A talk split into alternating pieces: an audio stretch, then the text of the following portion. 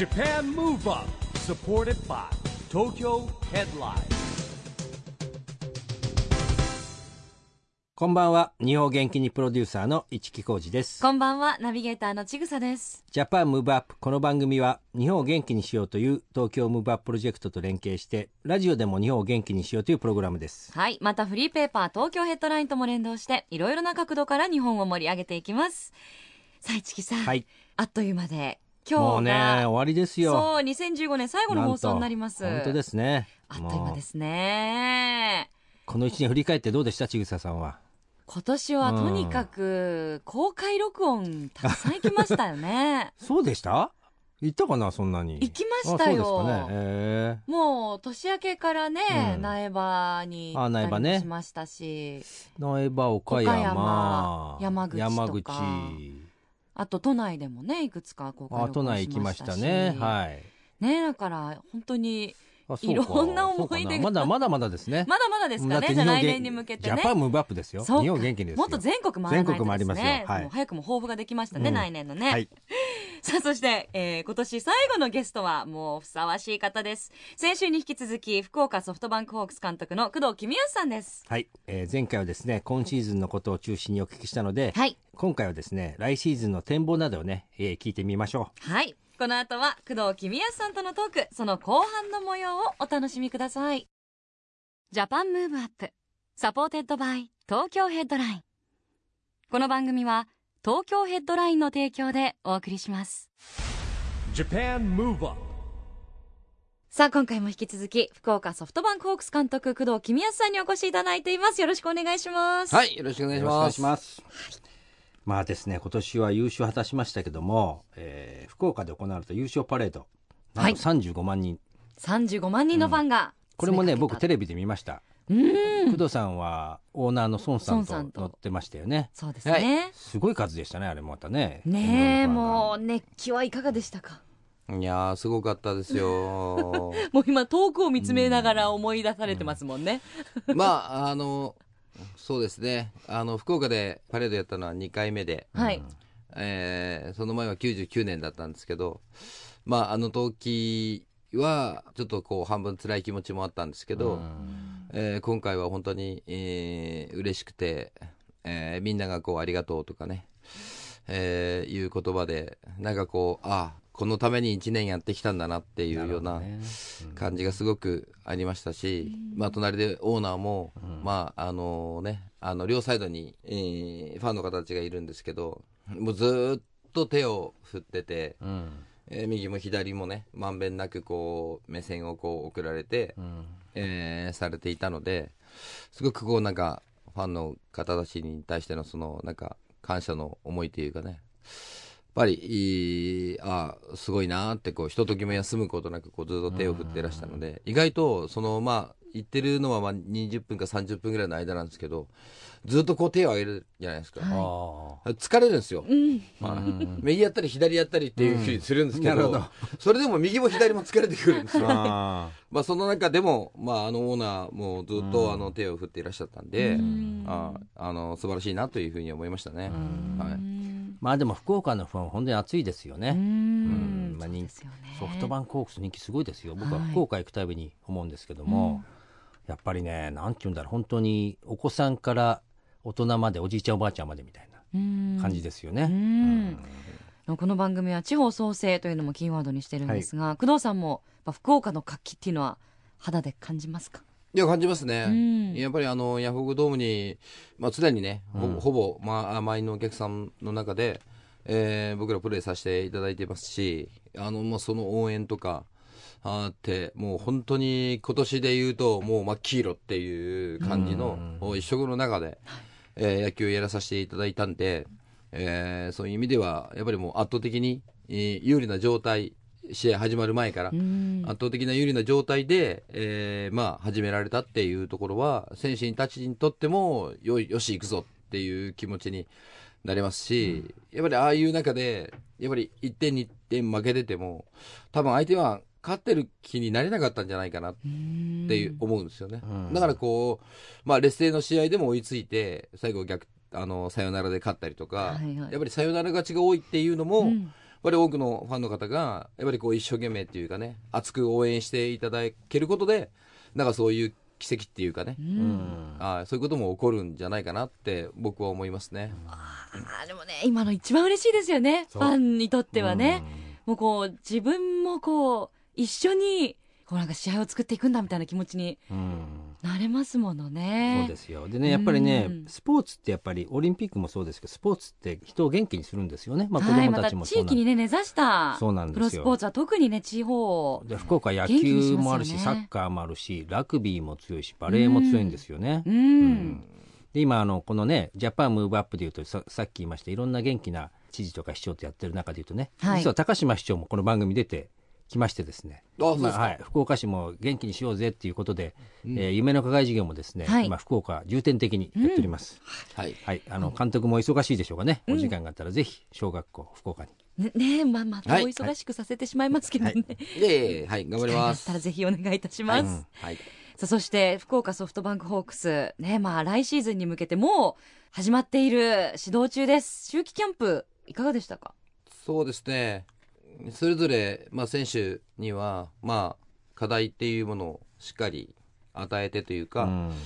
どっちかというと少し体が弱いというかですね、まだ鍛えてない部分もたくさんあったので、まあ、本来はピッチングコーチの人たちがそういうメニューを組んだり、トレーニングコーチが組むんですけど、まあ、僕もちょっとそういうところをかじって勉強してきたっていうのもあって、えーちょっと何人か集めて、うん。えーまあ、工藤塾ではないんですよ。うん。ではないんですけど、まあ、少しこうトレーニングの仕方とか、うん。どう組み合わせるかとか、例えば体幹やってから、下半身のトレーニングやってから、野球の動きを作ったりとかですうね。ん。あの、一連の動きを、その組み合わせっていうのをやらなきゃいけないんですけど、意外とみんな、あの、下半身なら下半身のトレーニングだけとか、体幹なら体幹のトレーニングだけとか、上半身だけとか、こう、分けてやってしまって、野球に結びつける動きはあんまりやらないので、うん僕はやっぱり自分の経験もあるんですけどやっぱりいろんなことやっても最終的には野球の動きに結びつけなきゃいけないっていう思いがあるんで、まあ少しそういうのも取り入れて選手にやってもらって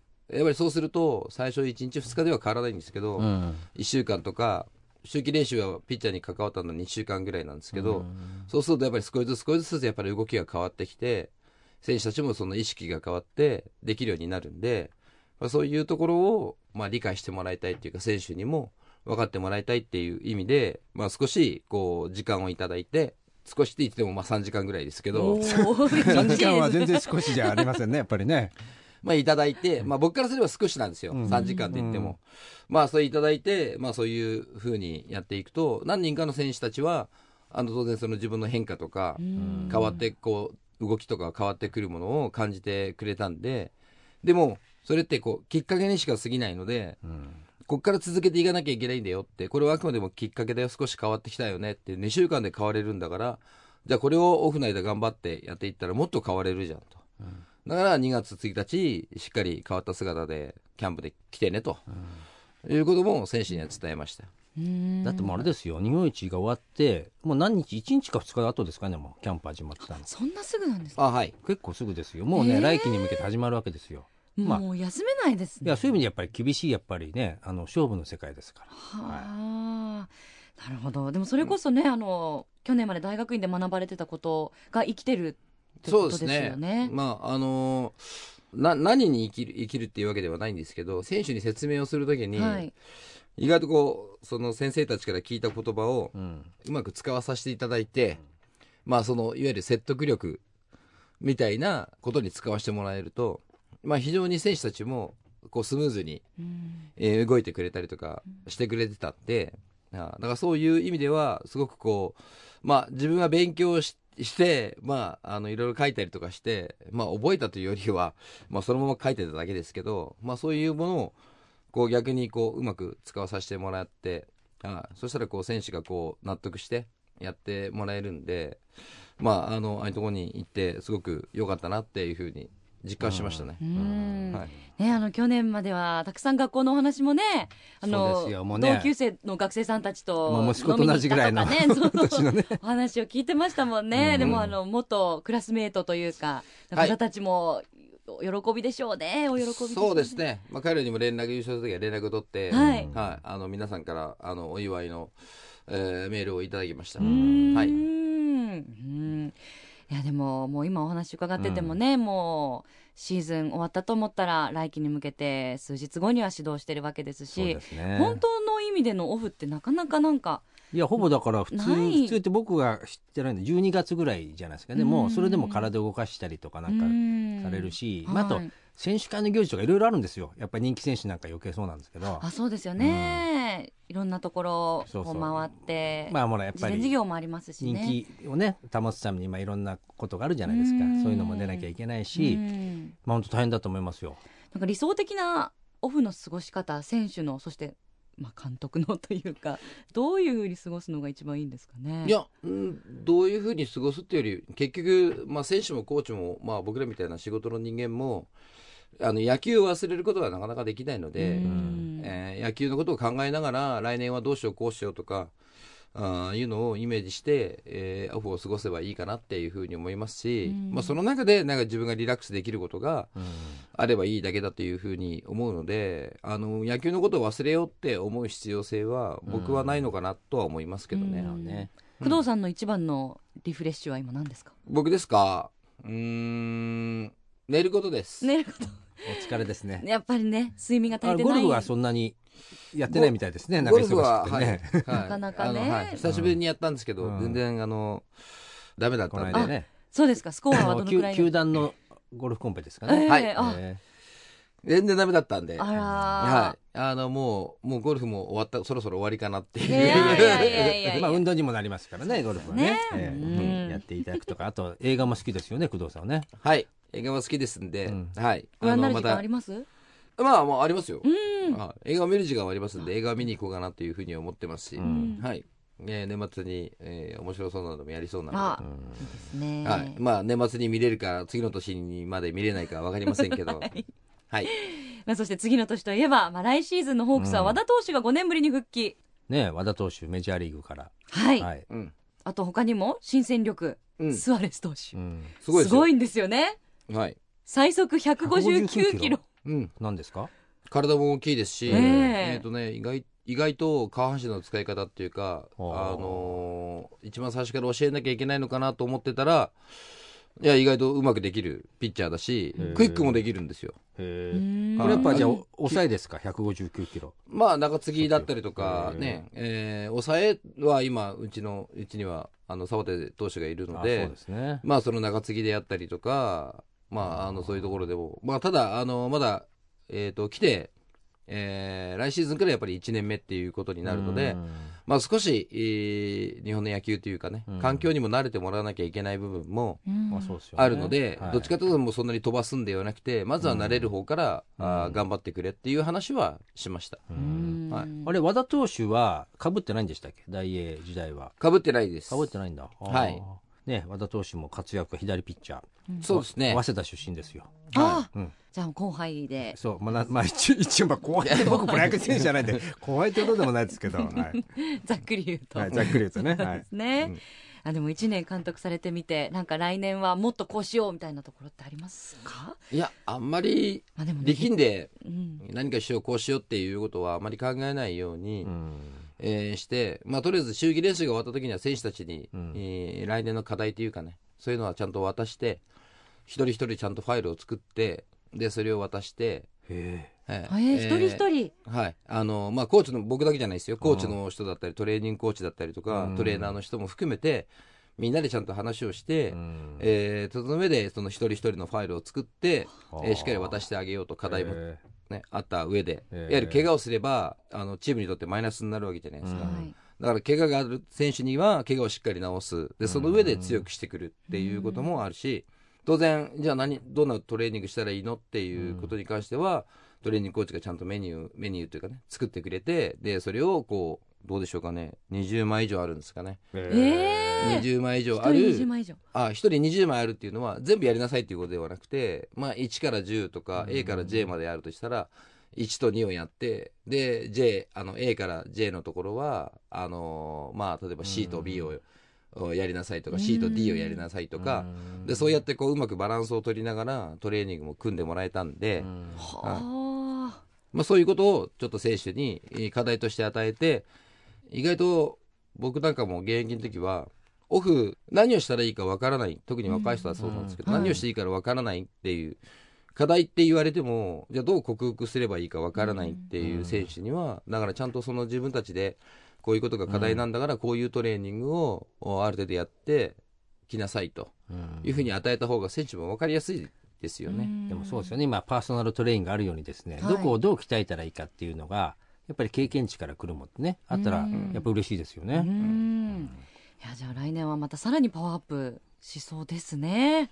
いや常にねあの現状維持はあの交代ですから前進ですよ、楽しみにしたいと思います。いいこと言いますね。よかった、褒められた最後に。今年一番の名言だったんじゃないですか。いやいやねまた来年はねいろんな新しい監督も登場してですねはい、そう、なんかまあ監督が、なんかこう、若返ってますよね。そうですね、まあ、ジャイアンツの高橋由伸監督なんですまあ、由伸さんはい 40? 40歳40歳です40よ歳。はい。で阪神の金本監督はまあでも45、6ね、でも金本さん番組にもね、金本さんね出ていただいて、はいで、監督にね、来年から、うん阪神。セ・リーグはだからこう一気に若返ったっていう感じですよね。確かにはいい。はい。まあでもパリ、まあみんな若いですね、今の監督さんはね、本当に。でもやっぱ、まあでもパ・リーグの監督さんは、えっ、と僕より若いのは西武の田辺監督だけですよ。あ、そうか。うん梨田監督、はい。栗山監督。栗山監督、はい。福良監督。浦監督、うんはで、えー、もう一つ。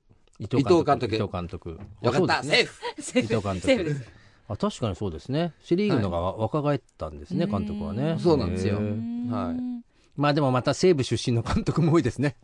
ああ、そうですね。さす。がね昔のねあの僕らのところは V9 のジャイアンツって強くてですね、その監督さんがいっぱいになったわけですよ。うん。今あの工藤さんたちがいた時代の西武黄金時代の選手たちがねみんなこう監督になられたりコーチになったりとか。うん。すごいですねやっぱねみんな、うん。うん。そうですね。うん。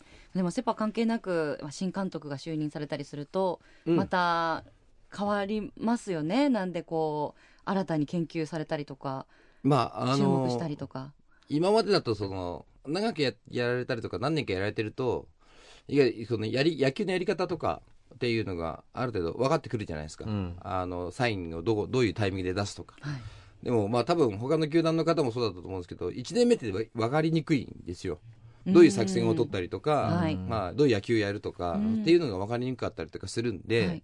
まあ、そういう意味ではあのなかなかこうデータを取るのに、うんえー時間もかかったりとかする場合もある,、あるとは思うんで大事なのは相手がどうサインを出すかを待つよりもまずは自分たちが仕掛けるおというふうにやっていきたいなと思いますーね。なるほど。なるほど、い。攻めですね。はい、はい、はい。いや、もう本当まだまだね、お話をお伺いしていきたいところなんですが、えー、いよいよお時間が迫ってきてしまいましたので、最後にぜひ、来年の意気込みをお聞かせ願えますか、まあ、あの V2 をやると、えー皆さんね、えー誰しもじゃあ次は3連覇だと、いうふうになるので、まあ、当然それは選手も分かっていますしえー僕自身も2連覇をした瞬間にえー次は3連覇っていうことはしっかりと理解しているつもりなので、えー選手と力を合わせて、えーそしてスタッフの人であったり、えー裏方さん、えーたちとね、えー本当球団一体になって、えーまあ難しいとは思うんですよ。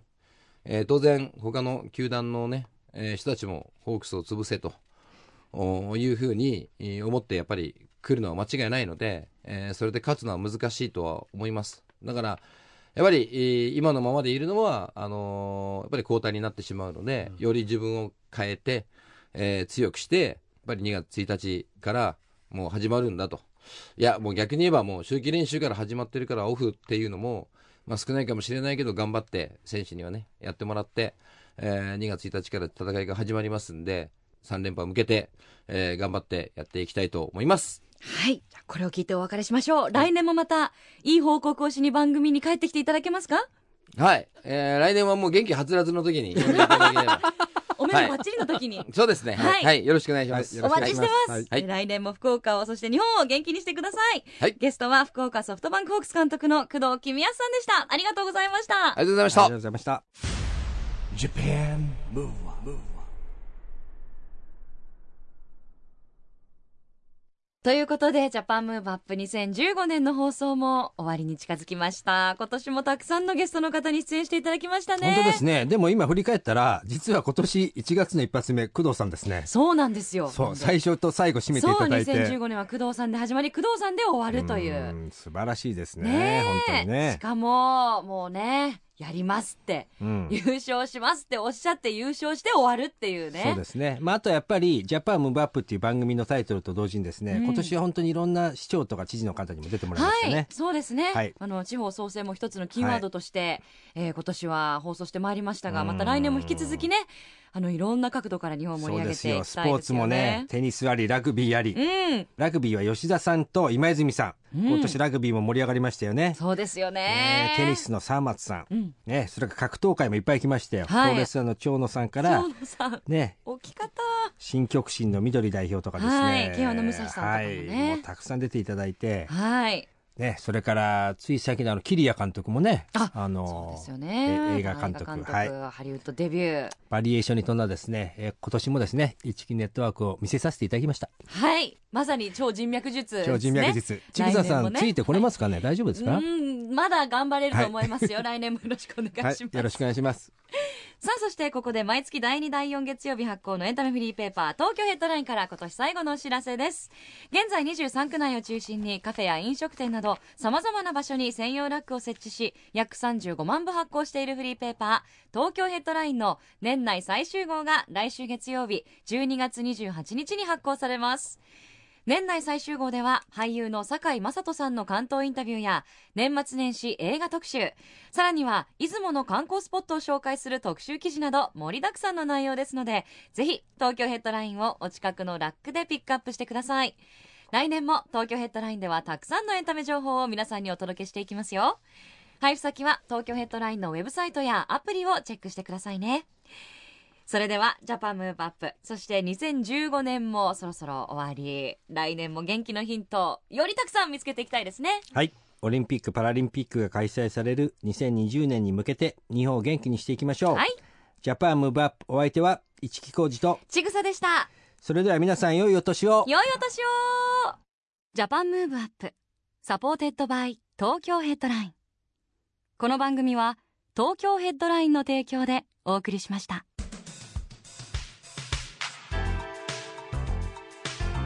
Japan Move